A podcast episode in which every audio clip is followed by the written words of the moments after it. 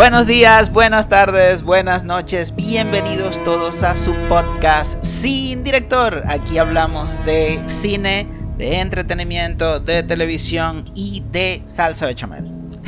a todos los que escucharon el episodio anterior, muchas gracias por sus buenos comentarios, sus sugerencias y por supuesto por estar allí con nosotros eh, en cada episodio para brindarnos ese apoyo y por supuesto para hacer las delicias de todo nuestro público, como bien dice Ernesto. Claro. Las delicias o las gracias, no sé, de pronto.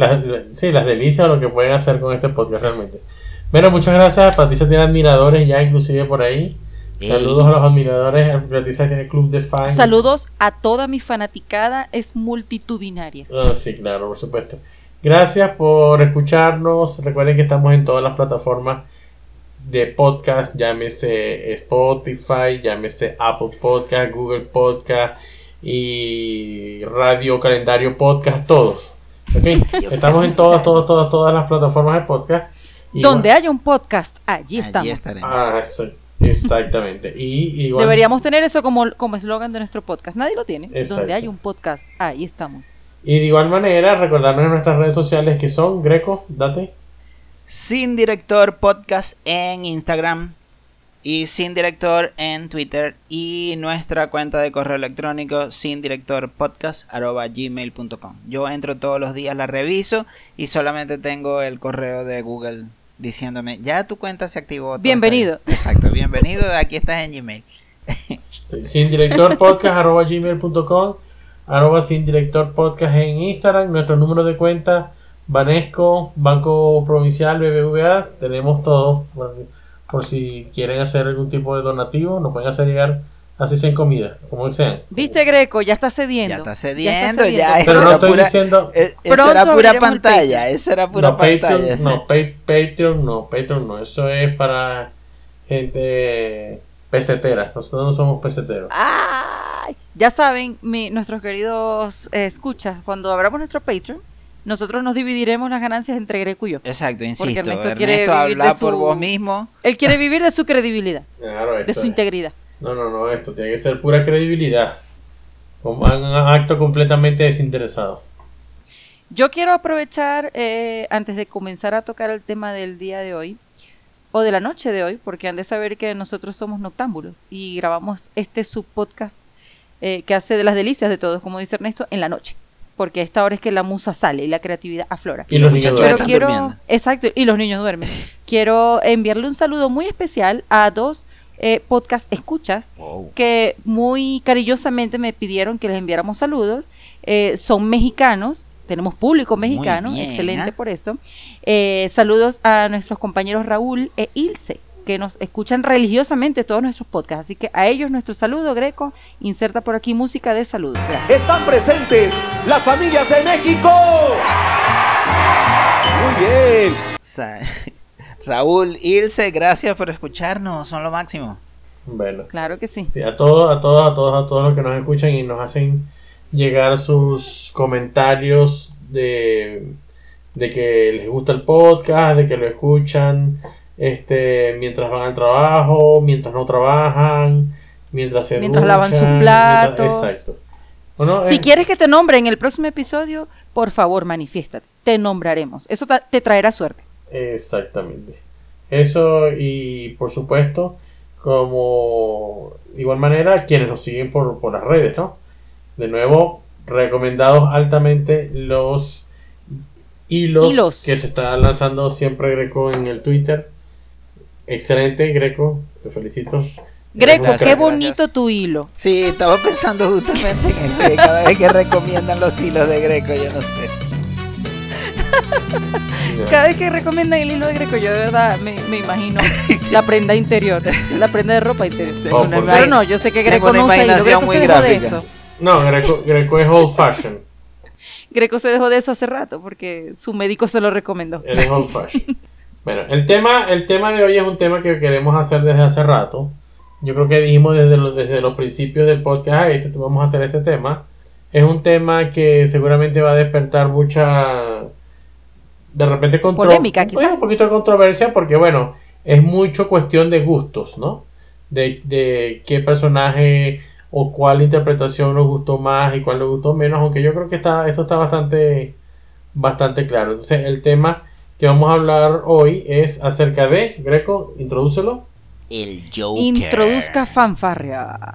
El Joker, el príncipe payaso del crimen del universo de Batman, el rey del crimen en Ciudad Gótica, nada más y nada menos que el Joker.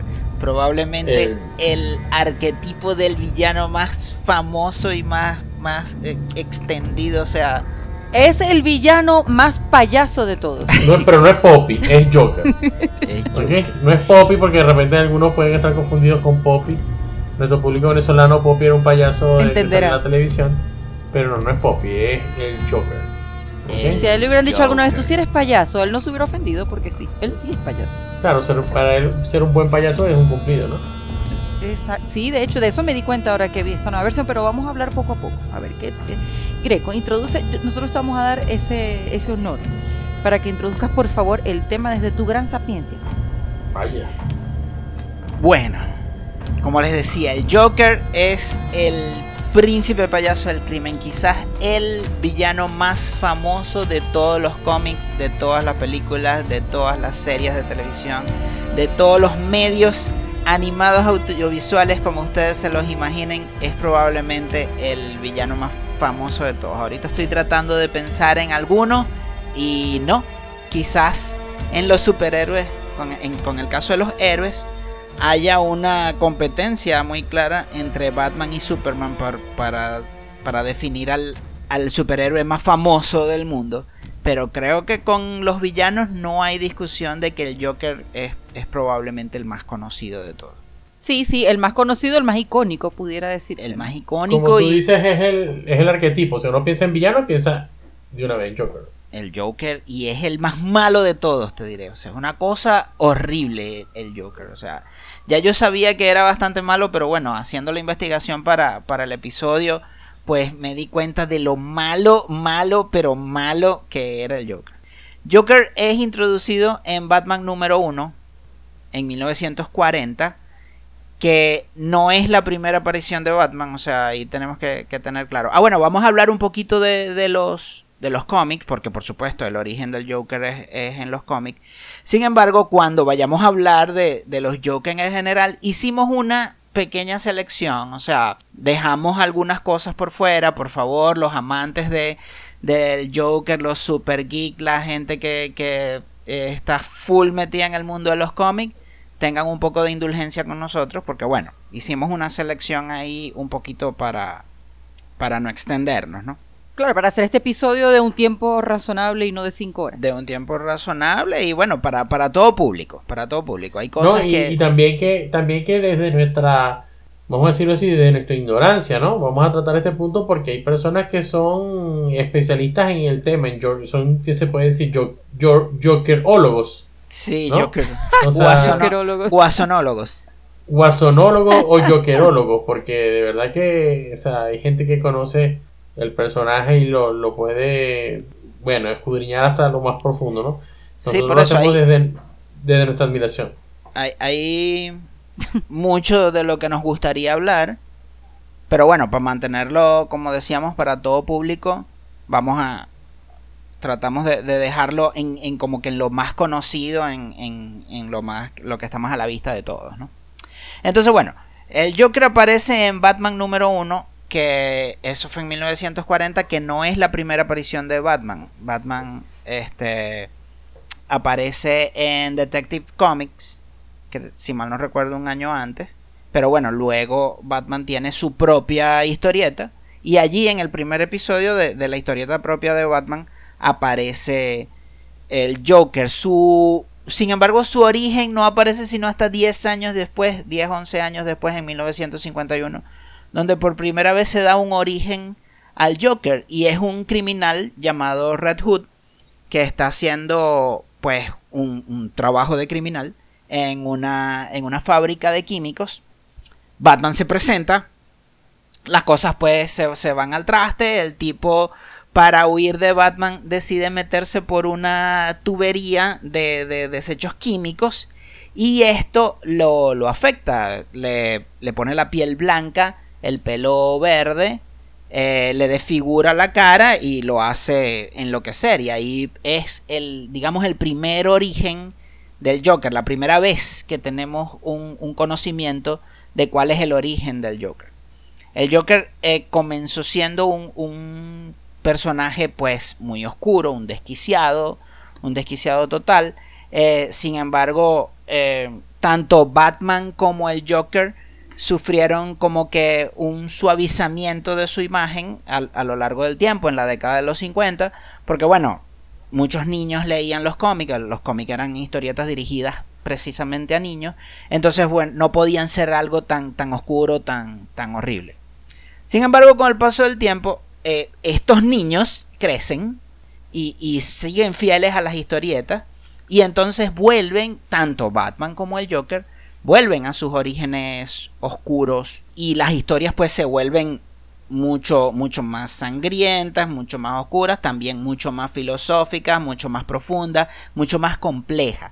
Ya no es el, el, arquetipo del héroe donde las decisiones, donde era muy fácil saber cuál era una decisión, cuál era la decisión moral correcta, sino que la cosa se empieza a, a complicar más, las historias se vuelven más complejas y, bueno, tenemos un sinfín de cosas de, de las que podríamos hablar en ese sentido. Creo que yo tengo una duda.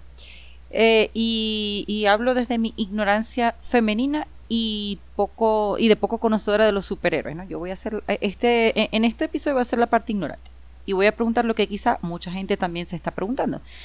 Eh, ¿Por qué al, tanto a los superhéroes como a los villanos le colocan varios orígenes? O sea, es decir, ¿quién, ¿quién tiene la verdad absoluta acerca del origen de un personaje? Porque, por ejemplo, aquí estamos conociendo esta parte de que el Joker era, o sea, que se había, mm, había surgido porque, eh, o todo su look su apariencia surge de que se deformó por andar por una cañería de químicos, de desechos químicos, y, de allí surgió. Pero entonces luego vimos cualquier cantidad de películas o hasta series donde el origen del Joker era otro, y últimamente ahora con el de Joaquín Phoenix, entonces vemos que era una persona que sufrió hasta de bullying y que por ahí esa parte psicológica de él estuvo afectada o, o lo llevó a eso porque fue víctima, fue una víctima que luego se convierte en villano. Pero ¿quién es el dueño de la verdad? ¿O por qué los creadores de un personaje, cómo se da ese proceso en que acepten que su personaje tenga varios orígenes? Creo que Ernesto quería decir algo, de todas maneras yo también... No, o sea, o sea la, verdad absoluta, no, primero nadie la tiene, ¿no? Obviamente. Pero lo que pasa es que también no, la pueden tener. En ese sentido la pueden tener. Bueno, pero, pero es en este, en este sentido sí, obviamente el que lo haya escrito, el que lo haya creado, es el que tiene la verdad absoluta, pero como han habido tantas representaciones, ¿no? Tantas versiones, que si la versión que salió en el cine, que si la versión de las historietas, entonces muchas veces quien está haciendo en el momento la representación o la versión le pone el que quiere, ¿ok?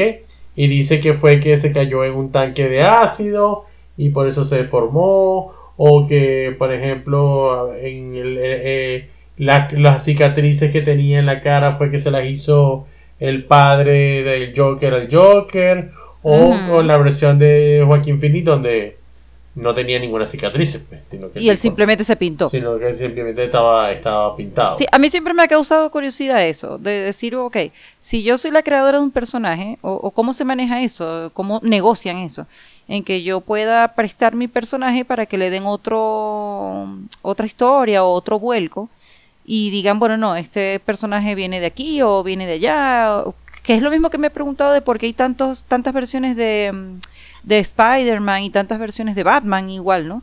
O sea, ¿por qué hay tantas versiones tan distintas? La cosa va más o menos... Le, hacen reboot y le hacen reboot y otra vez reboot. Y... ¿Dónde quedan ahí los derechos de la persona que lo crea? La, cosa va más o menos así. Los cómics, todo viene de los cómics, ¿ok? Eh, el origen está en, en los cómics, que ahí es donde nacieron estos superhéroes, o sea, donde nacieron la mayoría de estos superhéroes, Superman, Batman, Spider-Man, Capitán América, los X-Men, todo eso nace a partir de los cómics. ¿Qué pasa? Que, por ejemplo, vamos a poner el ejemplo de Superman. Superman existe desde, desde 1933, más o menos por ahí. Eh, eso significa que ya tiene casi 100 años. Entonces, los cómics eran unas historietas que se salían semanalmente. semanalmente, tú tienes que darle algo a tus consumidores. Eh, entonces, eh, ok, empiezas a inventarte historias, empiezas a inventarte villanos, empiezas a inventarte cosas que pueden pasar, pero en algún momento todo ese, eso se agota. Ok. Entonces, lo que hacen es inventarse los universos. Existen distintos universos para los cómics. También pasaba lo que acabo de, lo que acabo de mencionar, que mm, la audiencia va creciendo con el personaje. Es decir, el personaje, un niño de 10 años que leía a, Superman en 1938, eh, en 1958 ya tenía 30 años, pero todavía le gustaba leer Superman. Entonces van cambiando los universos para poder hacer historias nuevas.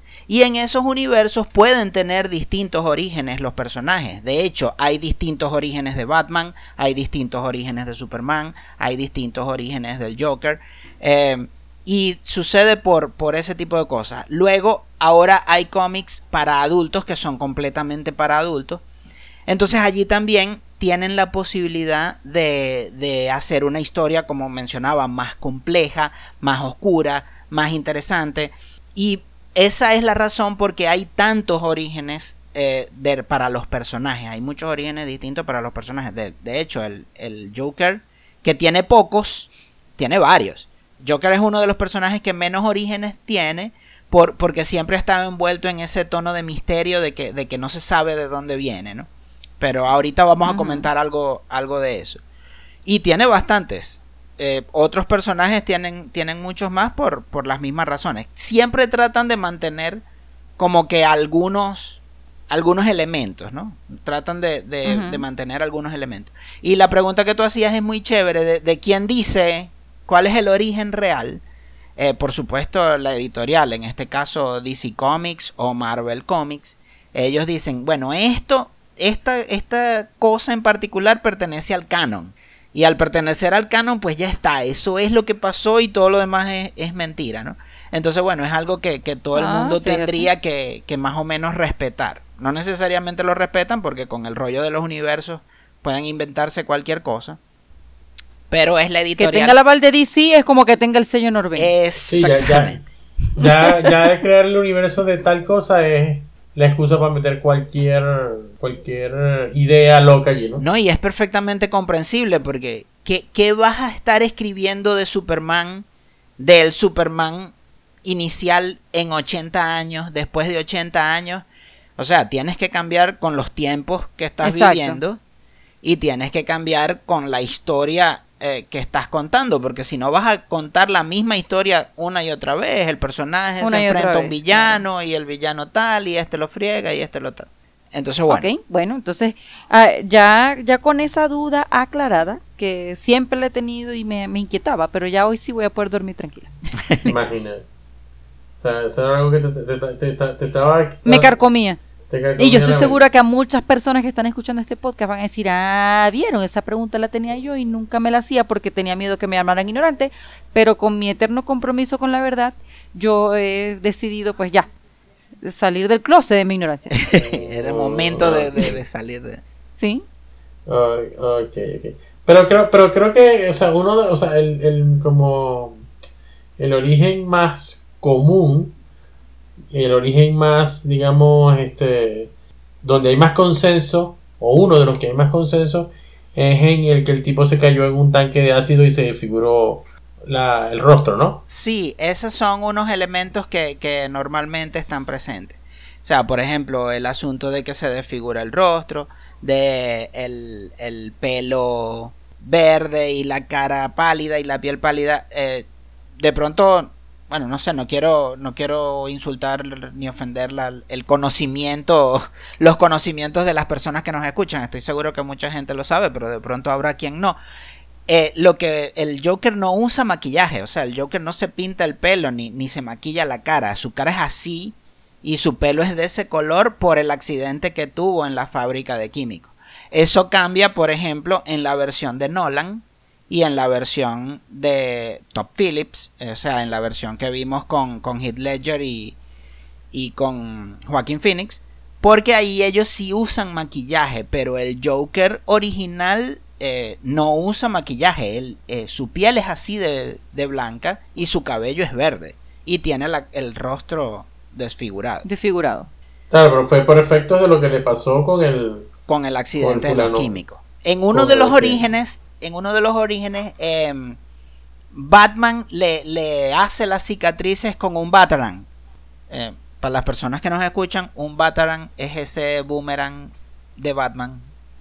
O sea, es, es como, el, como el Batimóvil y el Bati whatever. Bueno, el Batarang. El Batiboomerang. Es como el Batiboomerang, de hecho. Es un Batiboomerang. O sea, eh, entonces Batman le hace las cicatrices con un, con un Batarang en uno de los orígenes que, orígenes que existen en los cómics. En otro de los orígenes es la mam el Joker es la mamá de Batman. ¿Ah?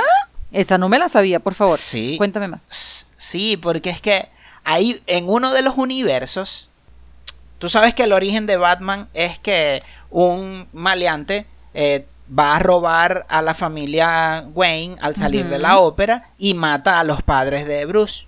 Uh -huh. En este universo no mata a los padres de Bruce, mata a Bruce. Y Thomas Wayne es quien se vuelve Batman. Vaya. Y Martha ah. Wayne es quien se vuelve el guasón. ¿Pero por qué? Bueno, ajá, léete el cómic, no sé, no vamos a echar el aquí completo.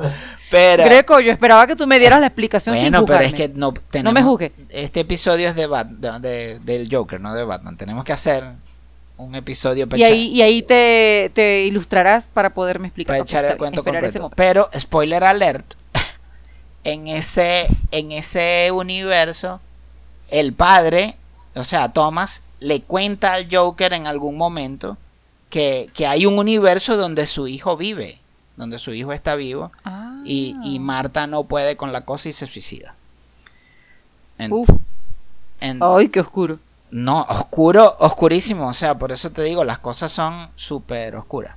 Sin embargo, hay un origen de Batman que es el de The Killing Joke de Alan Moore, eh, La broma asesina, es un cómic también, La broma asesina de Alan Moore, eh, por si acaso también pa para los que nos escuchan, Alan Moore es el responsable de cosas nada más y nada menos como que de Watchmen, como B de Venganza. Uh -huh.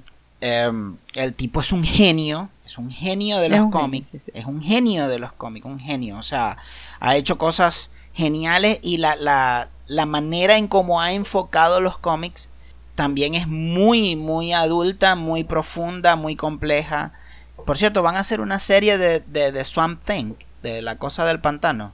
Este, si, mal, si mal no recuerdo en Netflix, creo que están haciendo la serie de, de, La Cosa del Pantano, que también es de Alan Moore, y, o, o, también fue como que reinventada por Alan Moore. Y la cosa que él creó para Swamp Thing es una cosa maravillosa. O sea, la manera en cómo él aborda el tema de, de la, del origen de, de, La Cosa del Pantano es, uff, maravilloso. Conclusión que él no es ningún pendejo. No, no, no, en lo absoluto. El tipo es un genio. O sea, medio loco, medio loco, como todos los genios, pero bueno, es un Como genio. todos los genios, claro, Es un, un artista. Entonces el tipo en, en, The Killing Joke, él es un trabajador de una fábrica de químicos eh, que renuncia a la fábrica para perseguir una carrera como comediante. Su esposa tiene una esposa, está embarazada. Eh, le, va muy mal intentando ser comediante, cae pues en la debacle económica total. Unos, unos criminales lo, le, le lo presionan para que les ayude a entrar en la fábrica donde trabajaba. Y bueno, y él los ayuda. Eh, ahí sucede lo mismo, viene Batman, el tipo cae accidentalmente en, el, en los químicos, lo que otra vez le desfigura la cara, le deja el pelo verde eh, y la piel pálida. Y después se entera que su esposa murió con su hijo no nacido. Y eso lo termina de desquiciar. Ay, otra vez, qué feo. Eso lo termina de desquiciar, sí. Y entonces ese es uno de los orígenes de, del Joker, quizás el, el, más comúnmente aceptado. Y justamente en ese cómic, él es donde dice que no siempre recuerda lo que le pasó de la misma manera, que es algo que vemos también en, en la versión de Nolan. Eh, que él cada vez que cuenta lo la cuenta historia, distinto. el origen de las cicatrices lo cuenta de manera distinta. Diferente. claro. Entonces, bueno, esa, ese es uno. Pero hay otras cosas. En otro universo, el Joker es eh, Alfred. Qué locura. Ay, no. Sí, ¿El sí, Joker sí. es qué? Es Alfred. Alfred. Ay, ya la verdad. Alfred que decide ser el Joker para darle un propósito a, a Bruce Wayne. Pero bueno, o sea, así como que, ay, qué Bruce Wayne, pobrecito, él no tiene nada que hacer. Exacto. Ay, me voy a convertir en su, en su némesis. en su némesis. y aquí pa- voy a hacerle la vida imposible y nunca va a Y saber que qué, vos pero sabéis, para que sí- se entretenga. Sí, porque como a mí me mandaron a cuidarlo, entonces ajá, vamos a darle un propósito a él. Qué feo. Y al final el tipo es un sociópata, entonces bueno, la única manera de mantenerlo, de mantenerlo entretenido y que no friegue a nadie. es- Imagínate. Es que tenga alguien con quien pelear. Exacto. Pero, Que pero lo historia que hay pasa es que, como le digo, ahí, con la creación también de los universos, la mismo- el mismo personaje puede ser en uno malo y en otro bueno. Oh, sí, hay versiones malas de Batman y son... O sea, en una mala- bueno, sí, la versión más mala de Batman es, yo creo, la de George Clooney. Pero bueno, como dijimos, sí, esa estuvo Este mal. episodio- La de George Clooney, ah, sí, yo la recuerdo. Pero No, no, yo- ¿no les parece que la de Val Kilmer? Hay mucha gente que dice No, que esa de Val no, Kilmer. No, no, yo no, creo no, que no. la de yo creo que la de Val Kilmer es más respetable. sí, sí, sí, sí, sí. Este, yo Yo, creo siempre que- he dicho, con el caso particular de George Clooney, ¿verdad? George Clooney, su rostro, su cara, parece que siempre se estuviera riendo. Entonces, si hay algo, si hay un actor que vos no podéis elegir para ser Batman, es un actor que parece que siempre se está riendo. Porque Batman Exacto. nunca se ríe. Ah, yo pensé que ibas a decir que es que era muy bonito.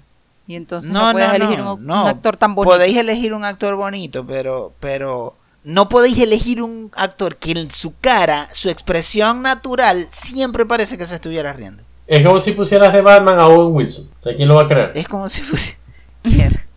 Algo así. Bueno, él actúa bastante bien en drama, podría sorprender. Pero, este- sí, definitivamente pero- Owen Wilson es para sea, definitivamente No, sí. No, o sea, tendrían que hacerle un traje especial para cubrirle la nariz. O sea, el- el- el- la máscara de Batman que habría que hacer para poderle cubrir la nariz a Owen La Wilson. máscara con la nariz, con la nariz torcida así para allá. Exacto. Saludos, Owen, te queremos. Sí. Tu nariz es icónica y por eso sabemos que no te lo has operado. Yo les digo que para mí uno de los Batman que me gusta más es el de César Romero. ¡Joker!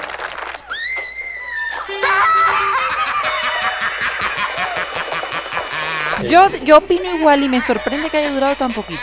El, el. Batman de César Romero es súper respetable. Uf, a mí me gusta mucho. O sea, a ver, es un producto de su época. Es un producto de su Y época. fíjense que es súper corto, apenas dos años, ¿no? ¿Cómo? De apenas dos años duró en, en la serie de Batman ese, o, o fue que el, el, el tiempo, o sea, a mí me parece que fue muy corto. Sí, Yo pero eso siento fue- que es tan icónico que me parecía que había durado más. O sea, esa es la duración de la serie como tal. Ujú, Sí, sí, pero yo, por eso te digo que él fue tan icónico que yo no sé por qué en mi cabeza tenía que esa serie había durado muchos, muchos años Sí, con él como. Joker. Y ya veo que no. No, y es icónico para el público. O sea, es icónico para nosotros, para los que veíamos la serie, porque los guionistas preferían al pingüino y a Gatúbela. Entonces ellos tienen mucho más protagonismo. El, el, el Joker se limita a ser un payaso. No es tan, tan malo como No es tan villano. No es tan villano, sino que se limita a ser un payaso. Él, es el- él es como el, el jodedor del grupo. Exacto. Esa es la, esa es la descripción más técnica que, que he escuchado de, del Joker de César Entonces Romero. no lo toman nunca en serio porque él es el jodedor del grupo. O sea, como que puede ser que te vengo a matar, ay, ay payaso. Va y deja. Deja. No, pero sí estuvo bueno. Yo creo que era uno- estuvo el personaje a mí me, Sí, claro. me gustaba mucho. O sea, de hecho, de los, de los episodios de esa, Y de muy esas- buen actor de también. esa serie donde salía César Romero me parecía súper divertido, ¿no? Los mejores. Pero sí hay uno que le puso como el sello, la vara alta a todos los demás fue Jack Nicholson, definitivamente. Tell me something, my friend. You ever dance with the devil in the pale moonlight? Lo que pasa es que Jack Nicholson resucitó un personaje que no veíamos desde el Joker de César Romero. O sea, habían pasado. Exacto. Le dio como una, una vida nueva, Exacto, o una sea, cosa más seria. habían pasado 800 años del 68 hasta la película de Batman que fue en el 89. ¿ok? Casi 20 años, ¿no? O Sí, sea, 20 años. Habían pasado un montón, un montón de tiempo. Y aparece Jack Nicholson, que vamos a estar claros que Jack Nicholson es un señor actor. también que viene esa película que dijimos que de hecho la nombramos como una de las películas que cambiaron el juego en el episodio anterior. O sea, este Batman este de, de Tim Burton que mm, resucitó o trajo de nuevo a la, a la, a la vida a las, a las películas de superhéroes. Y, o sea, no podían haber elegido a alguien mejor que Jack Nicholson. No, no había manera. No había O sea, manera. Yo creo No, Jack Nicholson de verdad que le imprime tanto. Él, él, como les digo, puso la vara alta y, y todos los demás era, bueno, como ustedes decían, no creían vivir para ver a nadie mejor que Jack Nicholson en el papel del Joker. Pero ahora, no, a- hablando de Jack Nicholson, él se dejó de eso, ¿verdad? Tiene muchos años que no A ver, nada. yo he escuchado rumores ahí de, de que tiene Alzheimer o algo así, pero en verdad no tengo ni Ay, idea. qué mal. Sí, sería muy triste. Bueno, es que también él tiene su edad, él está disfrutando de su dinero. Sería muy triste. Pero sí, uno puede ver una, una evolución clara entre el Joker de César Romero, el Joker de Jack Nicholson y el Joker de Heath Ledger. O sea, tú ves al Joker de Jack Nicholson y es claramente una mezcla, o sea, un punto intermedio entre César Exacto. Romero y Heath Ledger. Porque fue una evolución, fue una transición. O sea, César Romero, que por cierto, se negaba a. se negó a. a afeitarse el bigote para interpretar al Joker. Entonces tenían que ponerle maquillaje encima del bigote. Eh, imagínate un mundo, bueno, ustedes todos lo conocimos, muchos lo conocimos. Imagínate un mundo donde lo único que existe es el Joker de César Romero. Que es una, se- o sea, que está en una serie que es para niños, es claramente una serie para, para niños, es una serie cómica. eh, por eso les decía, el Joker de César Romero está muy bueno para ser un producto de su época, es un producto de su momento, o sea, Sí, no le querían dar ese tono tan oscuro tampoco. no le querían dar ese tono tan oscuro. De hecho, creo que la serie de Batman sale para competir con los Monsters. Los Monsters estaban como que en el pleno, en el apogeo de, de- de su popularidad. Y la serie de Batman buena era. este sale para competir con los Monsters y le da durísimo, le da durísimo. O sea, lo, lo que sucedió en Batman también fue pues, una revolución con esa serie. Hubo cameos de, de actores famosos. De hecho, cuando ellos escalaban, no sé si acuer- se acuerdan de las Sí. escenas de donde ellos escalaban por... por, por que realmente estaban en el piso. Sí, claro, por Lo que supuesto. hacían era voltear la cámara. Por la... Cuando uno vio eso, ¡wow! y después, ¡ah! Así era que lo hacía.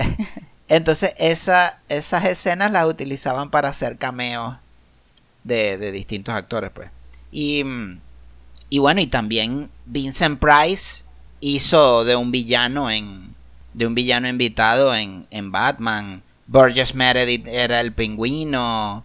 Eh, Erta Kitt era fue Gatúbela, la segunda Gatúbela. O sea, fue una serie súper popular y súper súper fuerte, pues, para el momento, ¿no? Fuerte quiero decir de, de, de, de poderío, de atracción, de popularidad, de lo que le gustaba a la De gente. popularidad. No era que era fuerte por el contenido. Entonces, después aparece Tim Burton, de la nada, y dice, yo voy a hacer un Batman de verdad, un Batman serio, un Batman a tono con, el, con los tiempos que se estaban viviendo en los cómics en ese momento, porque ya en los 80, los cómics con Frank Miller y Alan Moore ya se habían vuelto entonces este así mucho más oscuros mucho más oscuros entonces el cine decide pues que, que va a apostar a Batman aparece Tim Burton y entonces bueno necesitamos hacer un Joker y el Joker de, de Tim Burton es malo. Ey es, es malo es malo es perverso. Eh, mata una Malo, pila. perverso. Es que bueno, que Tim Burton no podía no podía dejar pasar esa oportunidad de ponerlo bien macabro. Por eso mata una pila de gente. Sin embargo, la única referencia que Jack Nicholson tiene es César Romero. Esa es su única diferencia. Y a partir de la existencia de César Romero y de, por supuesto, de, la, de su construcción del personaje, yo no estoy diciendo que, que Jack Nicholson intentó copiarse de César Romero o algo así, pero a partir de su construcción del personaje, entonces tenemos al Joker del 89 que es genial. O sea, es magnífico. Y, y, y sí, lo hemos dicho muchas veces. No, no, no creía alguna vez que iba a haber algo mejor que lo de Jack Nicholson. Sin y, y sin embargo, ahorita, en este momento, es discutible que los Joker que hayan venido después hayan sido mejor. por lo que acabo de mencionar, o sea, por, por, por la transición que estaba viviendo el personaje Exacto. y la historia en ese momento, o sea, por porque veníamos de Batman la serie y ahora era como que el primer paso en un mundo adulto, en un mundo real, en un mundo oscuro y, y yo creo que estuvo uf, muy muy bien. Lo que pasa Ahí es fue que- donde se dieron cuenta que le podían dar otro giro y evolucionarlo. Sí, lo que, lo que pasa es que yo creo que cada uno lo tuvo más difícil en su, en su manera, lo tuvo más difícil y más fácil por, por múltiples razones, porque como dice Greco, Jack Nicholson lo tenía más difícil porque no tenía un punto de referencia en el cual basar el personaje. Y también lo tenía más fácil justamente por eso, porque cualquier cosa que hiciera, bien representada, bien estudiada, por supuesto se iba, iba a lucirse, ¿no? Y sobre todo porque es Jack Nicholson. Claro. Pero ya después, cuando vino, vinieron los, vinieron los demás, este, vino este Ledger, que puso la vara súper alta, el que vino después de él, o sea, ¿cómo hago para superar a Nicholson? Y así. ¿Cómo hago para superar a César Romero? ¿Cómo hago para superar a todos esos monstruos que han hecho ese personaje? Entonces, a pesar de que tengan esos, esos grandes actores como referencia, ¿ok? Para poder, si se quiere, no sé, copiarlo o inspirarse, también lo tienen como un reto de poder hacer algo distinto, Como un reto. algo mejor y algo, digamos, que no sea una copia, ¿no? Exactamente. Porque que es difícil, o sea, es que muy sea difícil. mejor, que no se vea como una copia y que a la misma vez rinda homenaje a esos actores que lo hicieron antes. O sea, de verdad De- que no es una tarea sencilla, ¿no? De hecho, ahí está mucho del, del mérito de Heath Ledger. I believe whatever doesn't kill you simply makes you stranger. Heath Ledger rompió con todo lo anterior. O sea, rompió por completo con, con todo lo anterior. Su inspiración vino de los cómics y no de lo que había hecho César Romero y, y Jack Nicholson, ¿no? Y por supuesto, Exacto. Y por ahí recuerdo que sí, eso se habló en su momento y él también lo confesó, que él sabía también como aislado, él como buen actor de método que era. Y él se, se auto preparó eh, y se aisló para poder entrar en personaje y, y eso dicen muchos que le costó también parte de su cordura. Pero lo logró de manera magistral. De imagínense, magistral, ustedes, imagínense ustedes que Jack Nicholson tiene 10 años que no actúa. Tiene tantos, wow. Sí. Sí, sí, claro, claro. Es que él es uno de mis actores preferidos y, y yo me he preguntado mucho qué habrá pasado con él, pues, porque no... Tiene, la, su última película fue en el 2010. Creo que aprovecharle una llamadita a ver qué pasó. Es verdad. Es que él tiene tiempo que no contesta. Es que Creo ustedes saben cómo soy yo que no llamo. Supone que algo malo le pasa. Yo me acuerdo, pero no llamo. sí, es verdad. Que Es Ustedes verdad. saben que yo soy así. tenés que cuidar las amistades. Tampoco es que lo, lo vas a dejar en el olvido, ¿no? Es verdad, es verdad. Pero Y que 10 nada más años es un- Nada más los 10 años pa- cumpleaños, a ver, es fregado. parece, pareciera, no pareciera que fuese tanto, pero sí, o sea, hace 10 años que no tiene, no, no, no actúa, solamente aparece en los juegos de los Lakers y, y ya no más. Y por ahí en los Oscar con sus lentes negros. En los Sí, Oscar en sí, primera bueno, y por eso, y, y en los Oscar y también, Primera fila forever. y, en los Oscar tampoco ya no más, porque imagínense ustedes, Sí, exacto.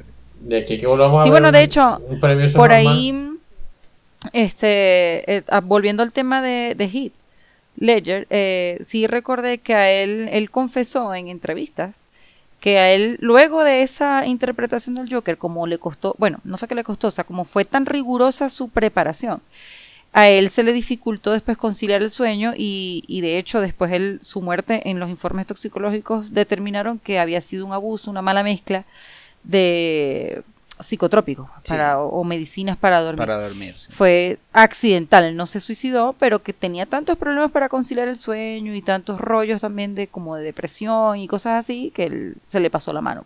Una cosa Chico, pero muy yo fui, dolorosa, yo, muy yo fui a repa- yo fui a reparar matemática varias veces. Algunas veces tuve problemas en la vida. Y eso no te ha quitado o el sea, sueño, Y eso no me quitó el sueño ni me dice que me tragaron un mollejero de pepa para dormir. Bueno, pero O sea, vamos a estar, vamos a estar claros. o sea, bueno, esa- él esa- no era un tipo íntegro como tú. Vamos a ¿no estar claros, esa gente es delicada, ¿viste? Esa gente por cualquier cosa se enreda la vida y, y vamos a tomar pastillas para dormir porque, Dios mío, está haciendo mucho calor y porque, Dios mío, o sea, por, por lo que sea, pues. ¿Cómo se ve que no tienen mucho problema de dinero? Porque si tuviesen problema que- de dinero, estuviesen concentrados en cómo sobrevivir y no en estar pensando en pajarito preñado. Pero bueno, ese es otro ese es el tema de otro, de otro cantar. Este, pero sí, Hitler, o sea, el tipo de verdad, eh, no sé, va a ser difícil hacer el top 3, oye, no, va a ser la bien, construcción de- del personaje de Ledger y bueno, por supuesto tiene muchísimo, muchísimo, infinito mérito Nolan y lo que escribió, o sea, ese guion, esa construcción del personaje primero en el guion, primero en el papel, es maravillosa, es insuperable. Y mm, Greco, estoy viendo aquí que, que en, el, en el guion del programa ajá, no colocaste, gracias a Dios, al, al Joker de... no hay que nombrarlo, hay que nombrarlo. Sí, es verdad, no al. Joker que, que Patricia, que a Patricia le gusta. Sí, sí, sí, es verdad. Ay, no ya. lo puse. Al de Jared Leto, no, eso Oh, I'm not gonna kill you. I'm just gonna hurt you. Really, really bad. Es una desgracia, es una No desgracia. lo puse, pero no fue intencional. No fue intencional. O sea, sí, yo creo que ahí se confabularon en su contra. No lo dejaron trabajar. Déjenlo trabajar. No, no, no. No, es que el tipo yo creo que quiso ser, no sé, quiso ser algo completamente distinto a los demás, pero se le pasó, se pasó de maraca. bueno, O sea, por- creo que, que hay parte y parte también justo con, con lo que estaba diciendo en favor de Heath Ledger. O sea, eh, Heath Ledger lo que tenía en el papel era una obra de arte. O sea, era una joya lo que él tenía en ese libreto. Y por supuesto, lo, lo que él construye, o sea, no estoy en ningún momento desmeritando su trabajo. Lo que él construye a partir de ese libreto es otra cosa monumental. Yo no sé si ustedes saben los videos del, del Joker, o sea, los videos que graba el Joker cuando secuestra a los imitadores de Batman y cuando envía... Eso los grabó Heath Ledger. O sea, Heath Ledger le pidió permiso a, a Christopher Nolan para dirigir esos videos y esos los dirigió él. O sea, son dirigidos por, por él. mm. Ah, caramba, Y- eso no lo sabía. Y, yo. le- y eso fue parte de su construcción de personaje, pues, o sea, él para meterse en el Joker, entonces hizo los videos eh, sociopáticos que enviaba el Joker para, para, para, para divulgar, pues, su- sus fechorías y las cosas que, que hace. ¿Usted- ¿Ustedes creen que en cierto modo la muerte de- del actor también le dio como una caja de resonancia al personaje? O que si el tipo estuviese vivo, todos idolatráramos el personaje igual que, que dado su trágico final.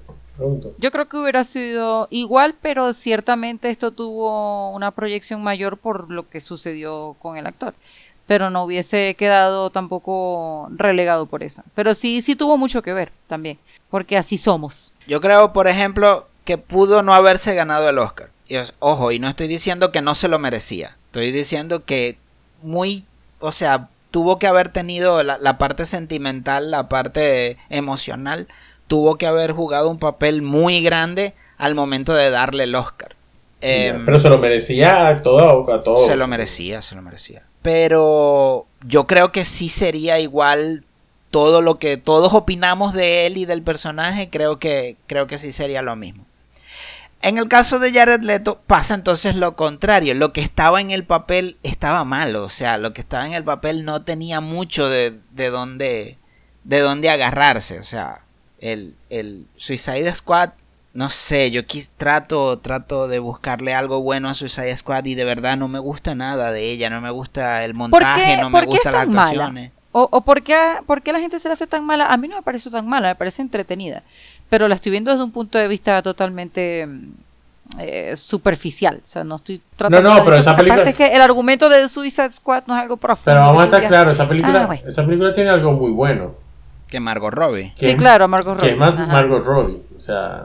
Eh, No, y, o sea, hablando Y la en- banda sonora. hablando en broma y hablando en serio, lo único bueno que tiene esa película es Margot Robbie. O sea, la actuación de Margot Robbie La como Harley. Quinn estuvo buenísima, buenísima, buenísima.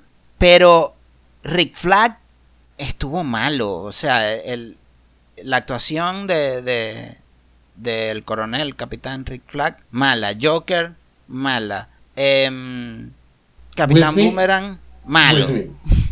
Will Smith. Will de malo Smith bueno. malo. Will Smith, exacto. El problema de Will Smith fue no podemos hacer que Will Smith sea malo. Tiene Totalmente que ser un malo. villano, pero tiene que ser bueno. Entonces, eso también afectó la película. Creo que las decisiones eh, artísticas de la película, o sea, la fotografía, no me gustó. No me A eso quería ir yo. no O sea, me ¿qué gustaron los mala? efectos. No me gustaron los efectos. No por mal ejecutados, sino otra vez por decisiones artísticas y decisiones creativas. O sea, creo que los efectos no son malos porque, porque quedaron feos. No sé si me estoy explicando. No es que Sí, son sí, malos claro. porque quedaron mal ejecutados, sino que mm, quedaron, es- o sea, artísticamente no me gustaron. Estaban mal, estaban feos. Malas decisiones para, para los efectos. el argumento, ah, o sea, cuando no era boba, era aburrida. No lo sé, o sea, se supone que son los tipos más malos del mundo y hubo a uno que lo mataron saliendo de... pss, lo mataron al coco y aquí qué pasa. Bueno, pero es que eso es una moraleja para tu vida. No te puedes creer así el malo malote eran porque los igual te van a esquina. y el tipo se resbaló con una cáscara de banana y se mató. No, Bueno, como la película que ella de, de, que estuvo Mel Gibson, Señales, que tanto luchar contra los condenados extraterrestres y es que eran este sensibles al agua. esa Ay, película se con el agua. esa película me encanta, es buenísima. La locura. Sin Señales, embargo, sí. ¿Quién lo iba a pensar? Señales. Sin embargo, uno tiene que decir, te afecta el agua y te vas a ir para un planeta que es 70% agua, pues. O sea, Ah, bueno, porque mejor. también en la vida pasan cosas así. o sea ¿qué habláis Una extraterrestre? Extraterrestre, ¿qué habláis? No hiciste tu tarea extraterrestre, no investigaste para dónde te ibas. Exacto. A lo, ¿qué hab- pero hombre, que a lo mejor no lo, a lo mejor no lo sabían, pues ajá. Que, que tu tecnología no es tan buena extraterrestre. Sí, o, o de pronto, eh, ey, esto es lo que hay. Esta vaina es 70% agua, pero es lo que hay, no, no, Pero hay, no hay más más nada. nada. O sea, lo otro está a 2 millones de años luz y no tenemos gasolina. O sea, vamos. No te- no te- ahí vemos cómo hacemos con el agua esa. Exacto, la ahí vemos cómo hacemos, pero... Bueno, eh, eh, eso, eso también es, es verdad. Pero definitivamente en, en cuanto a la pues a, a todo este asunto de- del Joker, hay también la representación por Cameron Monaghan que yo no recuerdo. Hello, Gotham City. We're the Maniacs, and I'm Jerome, the shot caller of our little gang. Sí, les voy a ser sincera porque también mi compromiso con la verdad está sigue de pie. ¿Quién me puede hablar de, la representación de Cameron Monaghan? Bueno, yo también aquí No la he tengo... visto. Ajá, adelante, Ernesto. No, no, no, no lo he visto. No, no, no vi nada de. De, de Gotham no vi nada. Sí, Nada. aquí también tengo que hacer un compromiso con la verdad. O sea, nosotros para hacer este podcast, nosotros nos preparamos. Eh, tratamos de hacerlo lo, me- lo mejor posible. Y yo nunca vi la serie de Gotham, pero me puse a ver unos capítulos específicos. Excelente, excelente. Me puse a ver unos capítulos específicos para poder hablar con, con propiedad, pues. Propiedad. ¿Y qué descubriste? Eh, ¿Qué hallazgos tuviste? A ver, el, en- el personaje de Cameron Monaghan no es el Joker, porque no lo pueden nombrar el Joker por, por cosas de derecho, ¿Por qué? Ah, por cuestión de derecho. por ya. cuestión de derecho. Además que, pero a ver, es un tipo que es payaso, que se vuelve loco, que tiene la cara desfigurada, ¿qué tal? Ah, ahí tuvieron una... Huele a pollo, sabe pollo. Exacto. y, y que- si, si tiene pico de pato y ala de pato y, y, y patas de pato y camina como un pato, tiene que ser un pato. Ese es un pato. Hicieron como en todas las series de narco. Que, le, que como no, por cuestiones de derecho no pueden usar los nombres, entonces así como que el osito no era el osito y le pusieron el peluche. Bueno, a este no le pusieron el Joker, pero le pusieron el bromista. Sí. Bueno, no, tampoco, sería lo mismo. Le pusieron eh, el jodedor. Entonces, el, el tipo, eh, de hecho, hace dos Joker, por llamarlo de alguna manera, porque al, al principio es un personaje, em, Jeremías Valesca, si mal no recuerdo es el apellido. Y luego este personaje se muere y así tipo Gilda aparece su hermano gemelo. tipo, tipo novela de Venevisión aparece el hermano gemelo Tipo Gilda. tipo Gilda Barreto, o sea, Gilda Barreto Forever. Ella y el Temil. Ella y el T-1000. O sea, ella y las cucarachas son las que sobrevivirían a un... A un, A un ataque a un nuclear. ataque nuclear. Mm, Bueno, Definitivamente. el punto que es que tipo novela de Venevisión aparece su, su hermano gemelo, eh, Jerome Valesca, si no me acuerdo, si mal no recuerdo. Mira, como una referencia internacional, sería el Drake Ramore y su hermano. y su gemelo. hermano gemelo. mm. Exacto. Una referencia internacional y por supuesto una referencia a Friends, porque, A Friends. porque hay que ¿Cómo- hacer una referencia a? Friends. Hey, off topic. Ahorita Y el que, que tipo- me dio-. Ajá, dígame. Eh, eh, eh, off topic, un poquito de recomendación. Ahorita que hablaron de, mm, de señales, ¿no? Y estaba buscando, pensé que lo estaba buscando y quería, no lo encontraba. Y como siempre le digo, ay, les recomiendo algo que no me acuerdo el nombre. Entonces quería recordarlo No, claro, tú tienes que ser más serio con tu compromiso. de una serie que se llama Servant. Ah, buenísimo. Buenísima. ¿La Buenísima. la vieron? creo que aquí todos la vimos. Buenísima. Yo creo que se la recomendé a Greco. Y Sí, Greco sí. la vio luego. Sí, tú me la recomendaste, buenísima. Una cosa de Night Shyamalan. De, de Night Es Shyamalan. productor, sí, Night Shyamalan es el productor ejecutivo. Al final está medio, medio loco, pero está buena esta serie. No, pero está, Está, muy digno buena. de Night Shyamalan, es frito. Y es O sea, con es, es él. Lauren Ambrose. La protagonista es Lauren Ambrose. Six Feet Under. que ella es de Six. Feet Under y yo amo profundamente y para toda mi vida y, y, o sea hasta la muerte Six Feet Under y amo profundamente a Lauren Ambrose o sea Sí, buenísimo. las eh, de esa serie el casting de las mujeres fue perfecto perfecto pero perfecto lo que Yo también amo lo que era la madre la madre de, de- de la familia la, la matriarca de la familia ella Que por cierto, era la madre del Joker. que era la madre de, Joker de. Joaquin Phoenix, correcto. Fue muy bueno verla ahí. Lauren Ambrose y, y eh, Rachel, creo que se llamaba ella, no me acuerdo. Yo nada más conocí de allí a Lauren Ambrose y a, y a Ron Weasley. Mm. Ah, Ron Weasley. Ah, de que Servant. sale bastante golpeado, sí. De el Servant. hermano de. de Ey, muy buen papel, muy buen papel el de él. Sí. Sí, sí, sí, sí. sí. Pero la- Sí, se- demostró que era más que Ron Sí. Weasley. Demostró que, era más que Ron Weasley porque yo le creí todo lo que me dijo. Mm. Todo lo que hizo se lo creí. Pero bueno, la serie está altamente, altamente recomendada. Sí, Servant. véanla, por favor. Está, no está en Netflix, ¿ok? Si tiene que recurrir a su proveedor A de... free trial. A sus Recurran Recurran artes. como yo al free trial del Apple TV. que luego que menos mal me dio chance de ver esa y The Morning Show. Y A ya sus artes mi vida oscuras. volvió a ser gris. ¿Ah? Sí. Que tienen que recurrir a las artes oscuras. Exacto, tampoco es que en Apple TV hay muchas cosas que ver, ¿no? O sea, vamos a estar claros, hay dos o tres cositas y ya. Yo quedé guindando con Defending Jacob porque ahí se me acabó el free trial y, y ya. Como les dije, mi, mi vida volvió a ser gris. Bueno, Y Que Defending- la hizo Chris Evans, Defen- el Capitán Defending América. Jacobs está buena, yo la vi. no, toda. está muy buena Sí, sí, Defending sí. Jacob. Muy, muy Muy buena. Muy, muy buena. Muy buena. Bueno, entonces continuando con el guion del, del Joker, ¿ya? Estábamos en que... No estamos hablando del Joker. Estamos exacto, hablando de estamos Cameron Monaghan. de Cameron Monaghan que, que bien, pero nadie vio Gotham. Que le quedó bueno, le quedó bueno. no, o sea, pero, pero Greco vio su, ya nos dio su explicación. Yo tengo un compromiso con este podcast. Pero yo no- tengo un compromiso pero no con era- este podcast. O sea, yo soy un tipo Que no serio. era pollo, pero olía pollo, sabía pollo y era de Exacto, yo soy un tipo el- serio. No, no, y le queda muy bueno, lo hace, lo hace muy bien. De hecho, al final, al final forman como que una mamazón de gallo porque él, alguien le pregunta que cómo lo pueden llamar. Y entonces él dice, bueno, me puedes llamar Jack, o me puedes llamar Jacob, o me puedes llamar Jared, Ah. o me puedes llamar Johnny. Como todos los que lo representaron. Johnny o me puedes llamar Justin, pero nunca dice Joker porque no puede ser el Joker. pues. Claro, cualquier cosa con J, menos Joker. Exactamente. Y recientemente, en el, en el 2019, la, la super película, super taquillera, super joya del Joker. Just think, just thinking of a joke.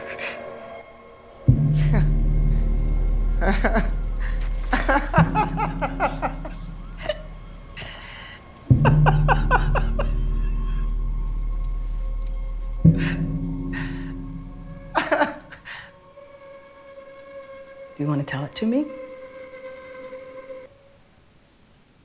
You Ya, Porque ya era su pro- la, la primera. Creo que es la primera vez que la película es solo de él, ¿no? No, antes no hubo películas donde No, fue no, él claro que solo. no. Claro que no. Ok, entonces en esta Han habido cómics solo del Joker, pero... Pero, pero en esta, o sea, es una película que es redonda por donde la veas. O sea, la historia, en la producción y en la dirección. Y, y, ey, y la dirigieron, creo que uno de los, direc- los directores son el- uno de los de Hanover, ¿no? Sí, claro. O sea, o sea, uno puede decir, nada, la, la película va a ser un chiste y, y nada más lejos de, de, de, de la realidad, o sea, ¿verdad? Que esa película... Y ya, ya por supuesto, firm- firmaron a Joaquín Phoenix, creo que para hacer dos más. Para hacer, sí, creo es que... que el señor actorazo. O sea, de verdad que.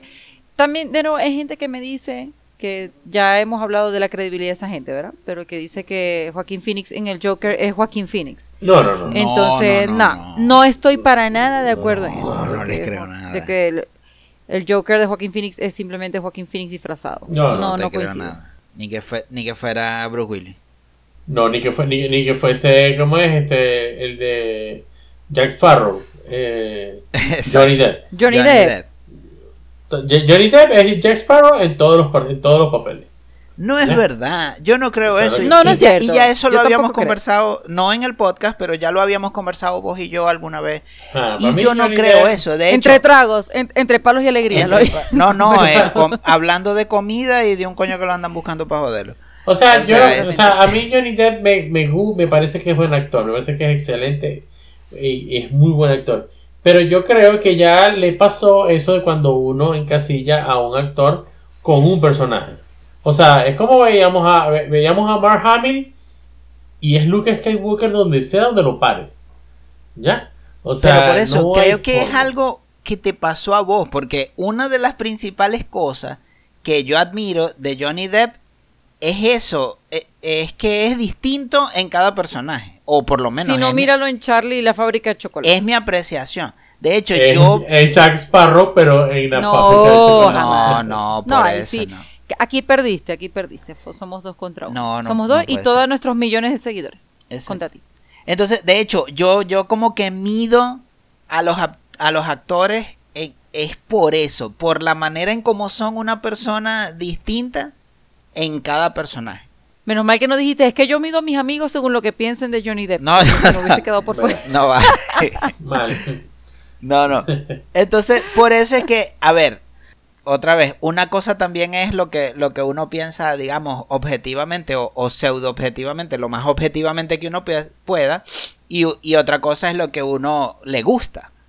Por ejemplo, a mí me gusta mucho eh, Robert De Niro, yo disfruto mucho de ver actuar a Robert De Niro, o sea, las actuaciones de Yo no Robert- conozco a nadie que me haya dicho que no le gusta Robert De Niro. Es verdad, yo Todavía. tampoco. Me gusta Pero Robert De Niro es Robert De Niro en todos los papeles. Y cuando digo que, que, que es Robert De Niro en todos los papeles, no quiero decir que siempre actúa igual, ¿ok? Eso quiero que quede claro. No es, no es Yo que creo siempre... que en los cómicos sí. No creo que es siempre el mismo papel, como por ejemplo Bruce Willis. O sea, Bruce Willis es el John McClane en todas las películas. Pero no. Lo que quiero decir es que tú siempre lo reconoces. Tienes los mismos ademanes, habla Sí. igual, tiene las mismas, Yo creo que en las películas cómicas le pasa mucho tiene eso. las mismas entonaciones. No, yo creo que en todas. Pero, por ejemplo, y, y bueno, ya nos hemos salido muchísimo de- del tema, ¿no? Pero, por ejemplo, uno de los actores que yo más admiro por esa razón es este, y ya lo hemos conversado, es Sean Penn. O sea, Sean Penn es una persona irreconocible de un personaje a otro. Sí, es Y es Sí, total. todo él, todo él, no, no solamente que el personaje es diferente, es que todo su comportamiento, su voz, sus ademanes, todo cambia de un personaje a otro y es, y es súper admirable. Si no, mírenlo en I Am Sam, que es una de las películas de, donde yo creo que Sean Penn merece... Qué lástima que no un Oscar. O sea, míralo en Ian Sam y míralo en Mystic River. En Mystic River. Vos veis sí Mystic River y veis Ian Sam y veis Milk y son tres personas distintas. Son, claro, claro. Tipo Son hasta tres personas distintas. Son otras, son diferentes cosas. Son tres personas distintas y no tiene, otra vez, no tiene nada que ver con que el personaje sea distinto. Tiene que ver con que la interpretación es, es- Con lo que le imprime. es con lo que él imprime, que son personas distintas, o sea, eso es irreconocible. Yo creo que Joaquín Phoenix también va por ahí. Lo que pasa es que Yo el tipo ha sido también, un uf. incomprendido. Y, y también él ha sido muy rebelde, ¿no? Entonces él tampoco Sí. como que ayuda mucho. Sí, exacto. él no ha ayudado tanto. ayudado, pero creo que ahora sí, ahora sí lo agarramos cansado. Y el tipo dijo, no, ahora sí voy a trabajar de verdad. No, Pero bueno, tampoco es la misma historia, es la misma historia de Russell Crowe, de Exacto. Edward Norton, de Shia LaBeouf, de, de, de que, que- Ay, sí, Shia LaBeouf está loco, loquísimo. Cada día No, no, Pero ya son- ese se pasó- se pero son buenos actores, son muy buenos actores. Sí. Mm. A ver, Pero aquí Joaquín Phoenix sí, de verdad, yo creo que cuando hagamos el top 3 ya lo veremos. Pero Bueno, llegó el sí momento. puso también otra vara altísima para todo lo que venga después. Yo creo que nadie va a querer ver otra cosa que no sea Joaquín Phoenix por, por todo lo que le dio al personaje. Porque no nada más fue cómo lo viste como villano, sino cómo lo viste transformarse y hasta tenerle cariño y lástima porque tú dices, Claro. "Dios mío, pero pobre hombre, porque le siguen pasando cosas, pero ¿por qué le hacen eso? ¿Por qué lo golpean? ¿Por qué le hacen bullying? Y, y este tipo vive con su mamá y era buen hijo. Y tú empiezas a ver como otras, otras, otros aspectos del Joker que antes no te mostraban. Este señor cuidaba de su no, pero estaba mamá. frito, estaba frito, frito para lo que. Estaba frito para Sí, claro, estaba todo. frito, pero él tenía su parte noble que luego le fueron como matando poco a poco. El tipo no era que estaba muy cuerdo, pero lo poquito que le quedaba lo mataron por Y completo era por el una maltrato persona vulnerable, o sea, era una persona... Aparte con una enfermedad, o sea, eso trajo muchas cosas también eh, a, a la vista de la gente que eran que son temas también incómodos como el bullying, como eh, eh, este también eso de la discapacidad física de una persona que puede llegar a incomodar, exacto, to- todo, todo. Trajo a colación muchas cosas, entonces eso también co- eh, mm, como que colaboró para que no solo la interpretación de Joaquín Phoenix fuera eh, magistral, sino que tenía un muy buen guion, tenía una muy buena fotografía, un muy, una muy buena banda sonora. Uf, Entonces todo Uf. eso también, eso no hay nada que se desperdicie. Ojalá, ojalá que en las próximas entregas estén a la altura de esta primera. Porque va a ser decepcionante que hagan una mismo. segunda y una tercera y que vaya a ser mala. Sí, porque en verdad que está muy buena. de, de hecho, yo le tengo muchísimas, muchísimas, muchísimas ganas a una segunda porque yo quiero ver a este Joker siendo el Joker. O sea, nosotros vimos Exacto. fue una historia de origen. Vimos una historia de origen, pero yo quiero ver todo ese desquicie del Joker en Haciendo acción. maldades. Todo ese desquicie en acción. Bueno, es que esa escena del Joker, que fue impresionante, cuando mata justamente a... Spoiler alert, pero ya no es spoiler alert porque ya pasó tiempo. cuando mata a Robert De Niro. Sí, amor. Lo mata. Qué impresionante. esa escena, Dios, qué fuerte. No, Qué fuerte y, y me, o sea, y digo que lo quiero ver porque es una película R, o sea, es una película para adultos. es una- Mm. es- eh, entonces, hasta Sí. ahorita, hasta hoy, es la única vez que hemos visto al Joker en una película con esa clasificación. Entonces, yo quiero ver al Joker ya transformado en un Joker, ya siendo el Joker como tal, en una película de esa, de esa clasificación. No en una PG-13 ni nada por el estilo. O sea, Greco dijo, saquen la artillería pesada. saquen esa". la artillería Pero- pesada. O sea, Que la dirija Tarantino, pues. A ver. Vaya. ¿Te imaginas? Sería demasiado, sería una locura. Sería- Bueno, a ver. Ahora Pasemos al top 3. Como dijo Patricia. No, no, no, ya va, ya va, discúlpenme, discúlpenme, discúlpenme, de verdad, discúlpenme, no podemos terminar esto sin hablar de Mark Hamill.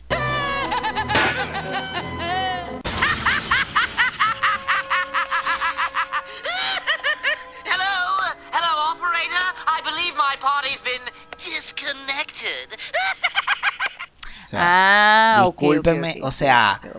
La serie animada de Batman es considerada una de las mejores series, de hecho en la mayoría de los rankings está de segunda de las mejores series animadas de la historia, solamente por debajo de Los Simpsons. Ok. No la he visto, no tengo oportunidad, no puedo decir. nada, Yo, claro, yo la veía en los 90 y otra vez haciendo la, como que la investigación volví a repasar algunos capítulos y tal. Eh, o sea, el Joker de Mark Hamill también hay gente que lo pone como el mejor de todos. Ah, caramba.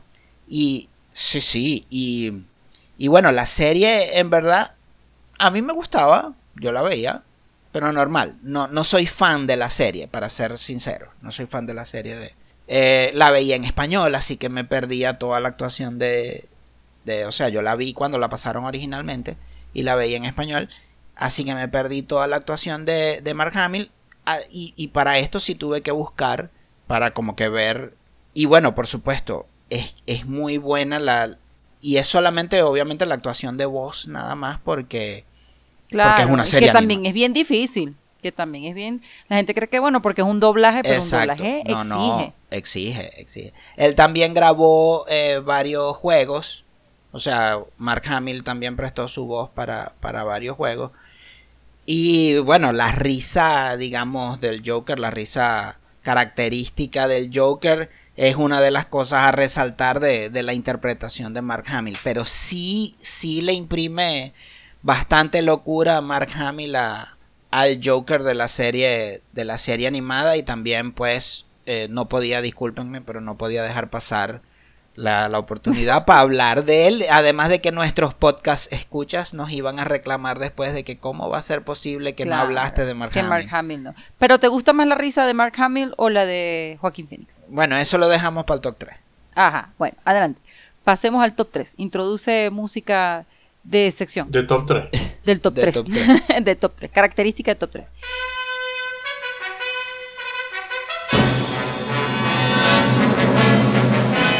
Yo creo que aquí va a estar difícil este top 3. Yo creo que va a ser. ¿quién empieza? Vamos a empezar. Yo, lo te- yo, yo voy a empezar porque yo creo que por precisamente por ignorante a mí se me va a hacer más fácil. Para mí el mejor en, en el primerito, primerito está Jack Nicholson. Porque es Jack Nicholson. O sea, la, la actuación de él en, en- en el Joker, aun cuando haya habido actuaciones que fueron magistrales después de él, él fue el pionero. Yo creo que él fue el que le dio esa, eh, ese vuelco o esa, ese cambio que hizo a la gente tomarlo en cuenta, no solo Sí. al Joker, sino a Jack Nicholson. Fue un impulso para su carrera. De segundo lugar dejo a Joaquín Phoenix y de tercer lugar dejo a Heath Ledger. Que no me gusta decir tercer lugar Heath Ledger porque es que en verdad es tan buena. O sea, yo los pondría como en un segundo, eh, en segundo lugar 2.1. no quiero ponerlo en un tercero porque es tan buena, pero la de Joaquín Phoenix también es muy buena. Entonces ahí está. Primero Jack Nicholson, segundo Joaquín Phoenix y 2.1 Heath Ledger. a ver Está muy, está muy, muy, muy difícil. Muy difícil. Yo digo que sería Joaquín Phoenix como primero. El segundo sería Heath Ledger. Vaina. Vas a el- dejar a Jack Nicholson y el tercero. ¿en tercero sería. mm, Déjame llamar a Jack. está demasiado peludo. A está ver, demasiado, nota el teléfono. Está demasiado difícil, o sea.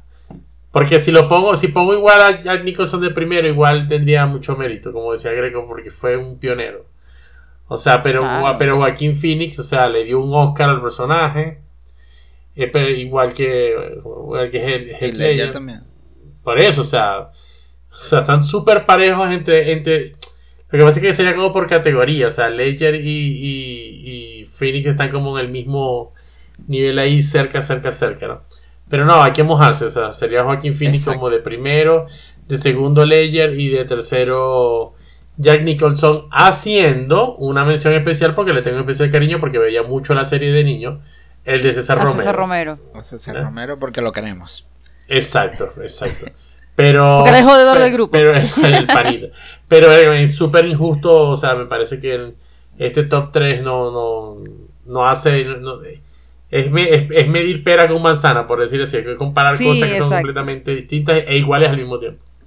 A ver, es muy loco, es muy loco porque este top 3 más bien a mí se me ha hecho muy fácil. Va, pues.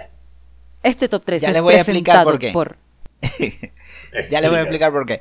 Porque siempre en el top 3 yo trato de ponerme a medir, ¿no? Yo trato de ponerme, bueno, no, pero que si la dirección artística, no, pero es que las actuaciones, no, pero la historia, el guion, cómo desarrollaron la cosa, tal. Pero en este top 3 solamente voy a utilizar mi gusto personal. Entonces se me ha hecho pues muy fácil. Ahora, Solamente una- que, perdón, disculpa que no se, se, escucha un poquito. ¿Qué, qué, qué? Que solamente voy a utilizar mi gusto personal. Entonces Ah, bueno. Va a ser muy fácil. Válido totalmente. voy a decir cómo me gusta a mí y ya pues. De Este, eso se trata, Greco. Es tu top 3. Correcto. Puedes hacer con lo que Por tú cierto, una recomendación, vayan de, de 3 para 1, sí, pónganle emoción a la cosa. O sea, no, el primero es fulano, no, ya no me digáis los demás, dirá Ah, la bueno. Y que el primero es Joaquín Phoenix. Bueno, sí, ya los demás no me importan, ya me dijiste el primero. Sí, sí, bueno, no importa, no importa, pero igual. Eh, Es para, para no alargarle la angustia a la gente. Entonces, yo voy a poner en tercer lugar A Jack Nicholson. No, es que esto tiene que saberlo Jack. Una Ya cosa horrible. Los voy a, los voy a Bueno, sapear. yo los lo a puse en tercer lugar, así que por ahí. Una cosa horrible. Porque sí, si, si nosotros medimos, otra vez, si me pongo a medir, entonces es dificilísimo. Porque si nosotros medimos el impacto que tuvo Jack Nicholson en los desarrollos posteriores del personaje, quizás debería estar de primero. Tiene que estar de primero, como dije yo. Pero como solamente estoy utilizando las interpretaciones que más me han gustado, entonces voy a, a poner a Jack Nicholson de tercero, pues porque... no es- De segundo. De segundo, voy a poner a Joaquín Phoenix. Ah, ya sé quién es ¿Por el qué? primero. ¿Por qué? Porque es otra vez, no vimos al Joker siendo el Joker. Vimos a Arthur Fleck transformarse en el Joker. Entonces no lo puedo poner de... O sea, el tipo se la comió, el tipo está larger than life, por encima del bien y el mal. Pero es que yo no vi al Joker. Yo vi fue la, triste historia de Arthur Fleck que lo volvió el Joker. El Joker. Entonces no lo puedo poner de primero como el Joker. Y de primero, por supuesto, está ya Red Leto en su Suicide Squad, que, que fue buenísimo. Ah, sí, claro, ya está. No. no, mentira. De primero Heath Ledger. Heath Pues Ledger. como Miss Colombia. Y otra vez, no es, o sea, Heath Ledger magnífico, pero el mérito no es solo para Heath Ledger. El, el mérito es para Christopher Nolan como director y guionista. Sí. O sea, está perfectamente escrito, captura la esencia completa del Joker porque no es solo la maldad. Ah, ah, bueno, a lo, a lo largo de la historia también ha habido como que varios enfoques hacia el Joker. Uno es el enfoque del psicópata, que fue más o menos lo que quisieron hacer en Suicide Squad. Otro es, por ejemplo, el enfoque criminal, el enfoque del criminal, que es más o menos lo que hicieron en, en Batman de Tim Burton. Y otro enfoque, que es el que más me gusta, es el agente del caos.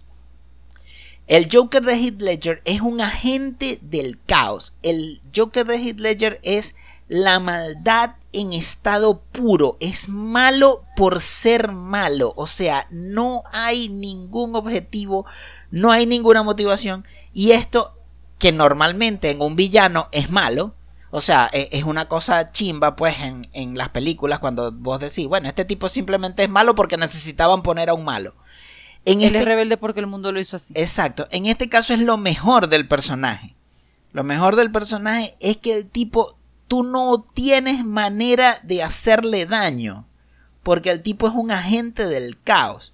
O sea, es, como, es como le dice Alfred a, a, a Bruce Wayne, a, a Batman. Hay gente que solo quiere ver el mundo arder. O sea, el tipo, tú no hay manera, no hay manera de que lo dañe. Y el tipo, otra cosa que hace genial a este Joker es el juego psicológico. Todo para él es un juego psicológico donde lo que quiere es envolverte en tus propios sentimientos y en tus propias motivaciones y en tus propios objetivos y utilizar eso para hacerte daño. Entonces, Exacto. Y que tú crees que al final tú mismo fuiste el que te hiciste daño. Exacto, y, y bueno, y, y, y no puedo con eso, pues me parece lo mejor. Me parece lo mejor y, Claro, y claro. está Bueno. de primero forever para Está mí. bien porque son opiniones bien variadas. Eh, no coincidimos eh, por completo Sí, exacto. en el top 3, aunque son los mismos, los pusimos Ah, en posiciones En diferentes. posiciones. de- Eh, y eso Epa. está interesante. Ah, en posiciones diferentes de eh, valoración. Del ranking, pues. El ranking, claro. Ustedes también pueden hacer su valoración y su top 3. Yo creía que, los invitamos yo a creía que ibas a decir que ustedes también podían ponerse en posiciones diferentes. Pero... Lo cual también pueden hacer. Pueden ponerse en posiciones diferentes y verán otros, otras perspectivas de todo en la vida. Pero y hagan este un caso- podcast de eso y ya, pues. Sí, en este caso lo que queremos saber es en qué ranking ustedes colocarían a su Joker y pueden expresarlo a través de nuestras redes sociales, nuestro Instagram y nuestro este nuestro Instagram no es Facebook, perdón, nuestro Instagram y nuestro correo electrónico y también nuestro Twitter, donde está el hilo de Greco. Oh, Pero ya va, ya va, ya va. Ingrese aquí música de seducción Bercho, para el hilo de Greco para las posiciones diferentes. y también para posiciones diferentes. Si gusta. Pero no, no, no. eh, eh, nos gustaría mucho saber qué opinan a través de nuestras redes sociales y nuestro Instagram. Greco, ibas a decir algo. Sí, otra, otra sección. Ustedes no se leyeron el guion. Ustedes son así. los- Eso es lo- eh, no es que eso es lo bonito. Nosotros queremos hacer esto impredecible. son los, como el Joker. Claro, para ver al mundo Como arder. el Joker, para ver el mundo arder. Impredecible completamente. Este, No, ¿Quién te dijo a hay ti una sección. que no leímos el guion y que hay una Yo, yo lo tengo aquí sección? abierto. Yo no veo pero nada pero dila tú, dila tú, dila tú. De un actor para el Joker. Exacto, un ¿A qué actor eso para venía? el Joker. Ah, Sí, ¿viste que sí lo leí? A eso venía. Un ¿Pero actor dónde para el estoy? Joker. Yo no tengo eso aquí. Es que yo estoy como que no por picar el pastel ya la gente se tiene que ir del cumpleaños. Es o sea, yo estoy es nada más diciendo que se expresen, yo no me estaba despidiendo. Es verdad, Sí, claro. es verdad. Perdón. Ajá, entonces yo quiero que ustedes me digan un actor para el Joker. Por supuesto que no lo haya interpretado hasta el momento.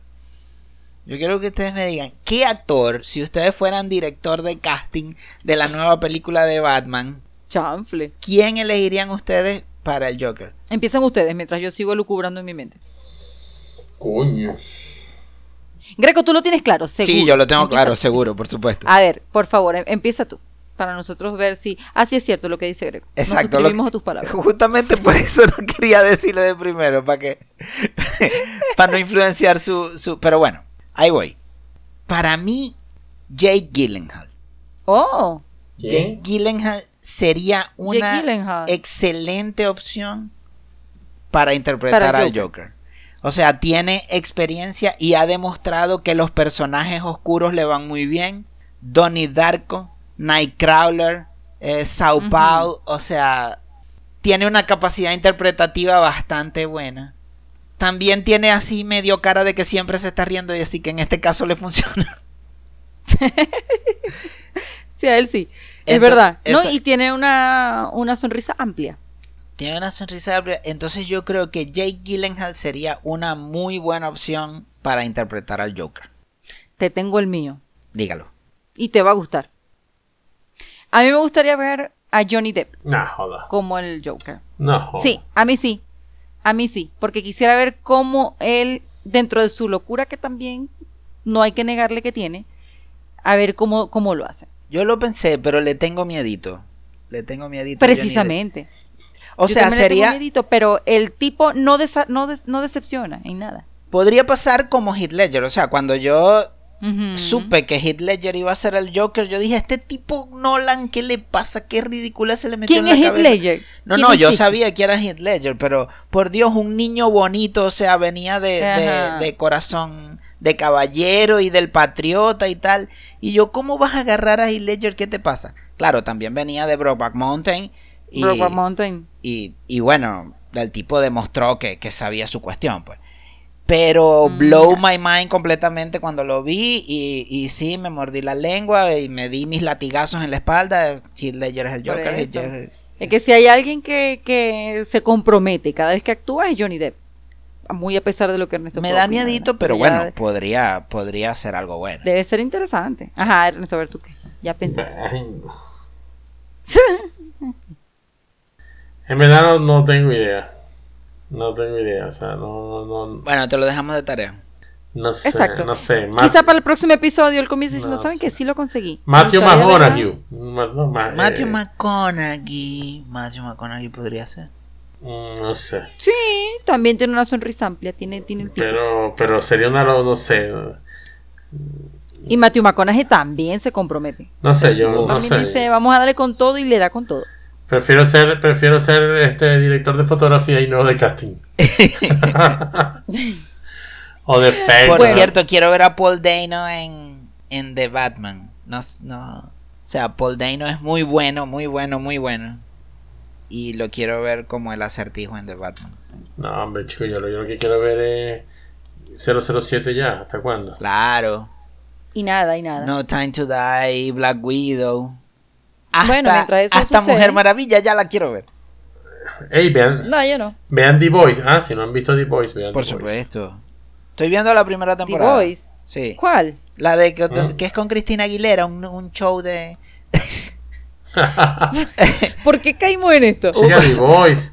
Es un reality super- show de cantante, The Voice.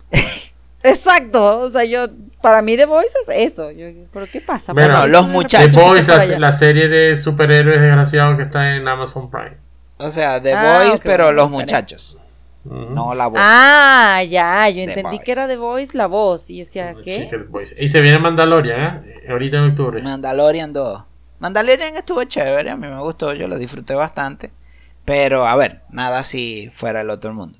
Claro, tengo que entender también que, que es otra cosa, pues, que es Sí. otra serie, que es otra, Bueno. otra cosa. Bueno, Bueno, en fin, que ahora sí, ahora sí, ya es hora de Cerrar. despedir nuestro programa de hoy. Porque ahora sí, aunque picamos el pastel y no, eso no quiere decir que tenían que ir, ahora sí hay que Igual irse, la gente se hay va. Vamos a despedir. Eso no significaba que tenían que irse, pero igual se van. Quizá ya se fueron, quiz- quizá ya se... ¿Ustedes están ahí? No, escuchan. Exacto. Quizá ya se fueron. Pero no, no, seguramente están con nosotros porque están esperando que nosotros les recordemos nuestras redes, que son Arroba sin director podcast en Instagram y arroba sin director en Twitter. Y además está nuestro correo electrónico que es sin director podcast arroba gmail.com.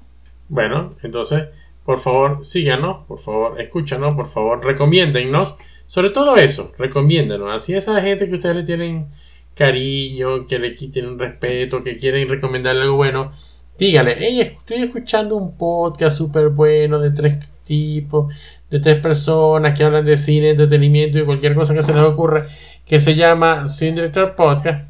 Pronto sortearán una camioneta último modelo. Ustedes saben esa chama del liceo que les gustaba, que no hayan cómo llegarle, que se la encontraron en Facebook. Le pueden decir, hey, mira, ¿sabes qué? Te voy a recomendar un podcast. Y entonces por ahí Exacto, y ustedes te la ganarás. Por ahí ustedes se van metiendo y van a decir, ay, sí, y escuchaste este episodio, ¿verdad? ¿Y de qué hablaron? Y por ahí le sacan conversación. Claro, y cuando quieran nos mandan sus complacencias y les decimos, eh, Juanita, Claro. dice Pedrito que por favor salgas con él. Y les hacemos el 2. Uf, Entonces, Y sería servicio público. como el episodio donde Ross le, le, le dedica With or Without You a, a Rachel. Y, cuando, y cuando la locutora se enteró de lo que le hizo, dijo, no, ¿saben qué? Mejor no, vamos a quitarla. Sí, Te demasiado pasaste. bueno. No, no, de verdad, esperamos que vuelvan con nosotros para el próximo episodio y como dice Ernesto, recomiéndennos. Eh, eh, por favor, síganos escuchando, no se vayan, acompáñenos y los- nos vemos en una próxima oportunidad. Chao. bye. Chao, chao.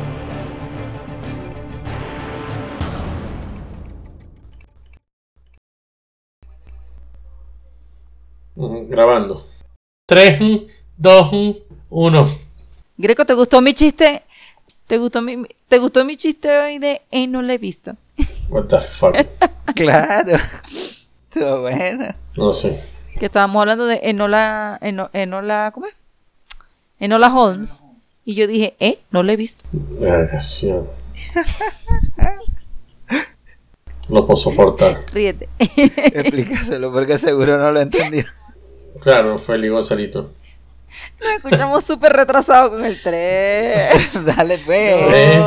Tres. 3, 2, 1. No, no. Dale pues, entra Greco. Ah, ¿verdad que entro yo? Estoy esperando que entre Patricia. Mierda. Eh, ella va a pensar en algo. Ya sabéis, tenéis los bloopers para el final. Buenos días, buenas tardes, buenas noches. Sean todos bienvenidos a su podcast sin director. Hoy A estamos- todos los que... es- Oh, perdón. Ah, pues. Ah, pues. No, vuelve a hacerlo, Greco. Vuelve a hacerlo. Yo pensé que había un silencio y dije, Greco, está esperando que entre yo. Dale. Ok. Buenos días, Dale, dale. buenas tardes, otra vez. Ah, no, mentira, que no importa, porque vos no te colas ahí en la grabación mía. Bueno, Ay, venga. Buenos días, buenas tardes, buenas noches, bienvenidos.